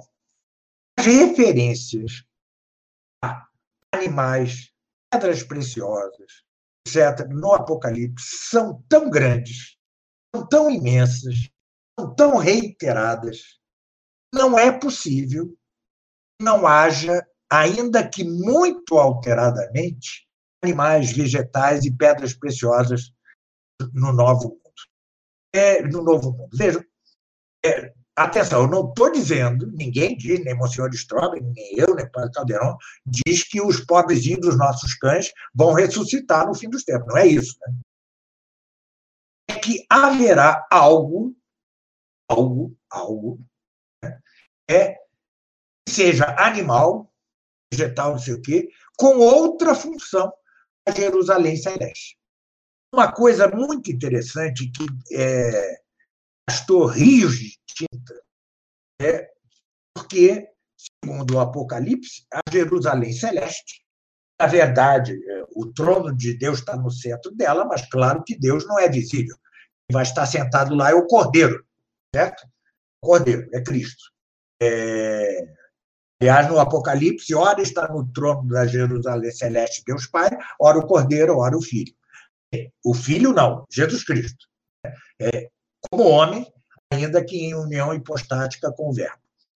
É, diz assim, a cidade celeste, a Jerusalém celeste, não será plana, mas cúbica. Nossa, é, é, isso deu panos para manga, mas sabe que são panos para manga? e, e simbolismo para lá, e, e alegoria para cá e tal. E a coisa é simples de resolver. Será cúbica, porque já não haverá gravitação. Como não haverá gravitação, não haverá geometria plana. A geometria terá de ser é, necessariamente cúbica. Isso nós só conseguimos a partir é, do conhecimento de geometria e tal, e isso não, quem disse isso? Fui eu? Não, foi o padre Calderon quem diz isso. Tá? Eu só estou seguindo. É, e sigo a Monsenhor Strobecker quanto às pedras preciosas. É, vejam é, o meu raciocínio rapidamente, desculpem insistir nisso, mas tem que ver com o Apocalipse. É, as pedras preciosas. Claro que o corpo glorioso servirá à alma e viverá centralmente, centralmente e contemplar essência divina. É, um, um mau entendimento disso, né, que é contra a doutrina correta, de que pouco a pouco nós vamos, durante toda a eternidade, conhecendo um pouquinho de Deus. Não é nada disso. Vai ser na hora da, da, do lumen glorie, ou seja, da luz da glória, quando Deus fizer o milagre da deiformação de nossa mente, é, nós vamos conhecer a Deus exatamente como ele se conhece, é, de modo instantâneo. Nós vamos conhecer todo Deus de modo instantâneo. E assim como Deus, durante toda a eternidade, se conhece a si mesmo repetidamente, ou seja, é a mesma coisa, e fica se olhando a si mesmo é, beatamente, felizmente, da mesma forma nós. Mas o fato de que tenhamos corpos, e corpo glorioso, vejam, é corpo luminoso, né? isso indica que é, é justamente porque o nosso corpo será um instrumento da alma, nossa alma e a Jerusalém Celeste hão de cuidar do corpo, assim como um pintor cuida dos seus pincéis, dos seus instrumentos. Isso. Assim como o escultor cuida de seu cinzel. você dá ao cinzel, você dá à pintura aquilo que ela necessita. Ora, nós teremos visão, audição, nós teremos o tato, nós teremos todos os sentidos estarão aqui. Certo? Então, aqui, os cinco sentidos externos, os sentidos internos, incluindo a imaginação. Isso não se alterará. Claro que estão a serviço, sobretudo, do conhecimento, da contemplação eterna e beata da essência de Deus. Mas algo há de dar-se para o corpo, se dá algum instrumento.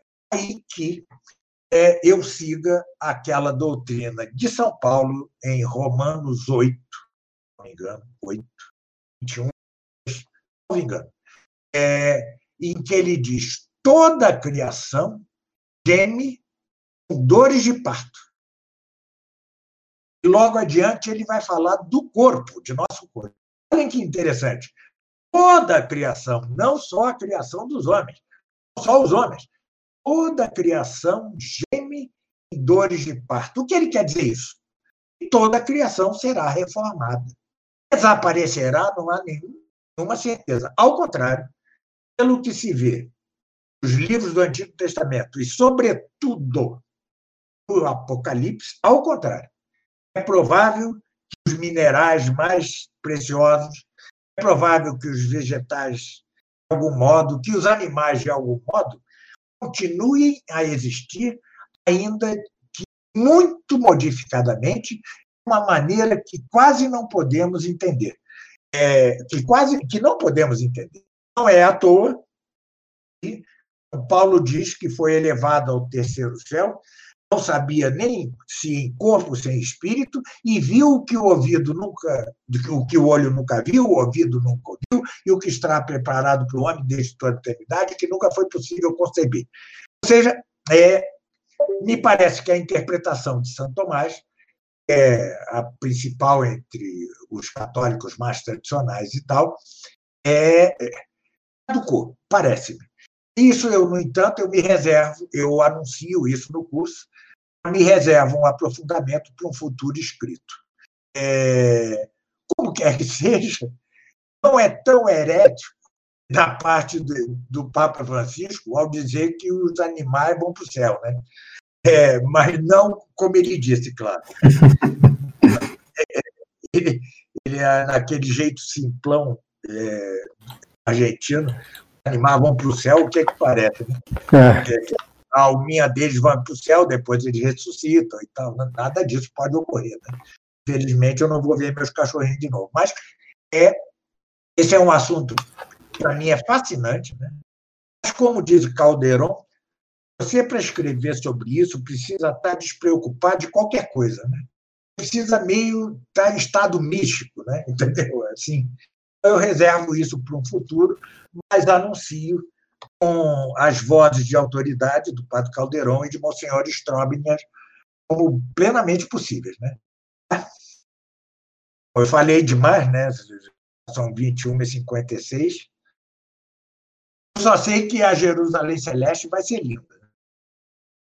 Gostaria de, agora, para encerrar, não é? agradecer o professor Carlos Nogueira, agradecer Esdras, Thiago, André, todos que participaram. E antes de finalizar, acrescentar que se deu a entender que foi cortado este final, é porque este mesmo áudio que foi utilizado para extrairmos esse podcast será utilizado posteriormente para especiais curtos de dois temas que ainda estão por vir. Então fiquem aí no mistério, afinal, sobre o que serão esses especiais que estarão saindo no meio das próximas duas semanas. Fica aí o mistério. Muito obrigado a todos por ouvirem e até a próxima.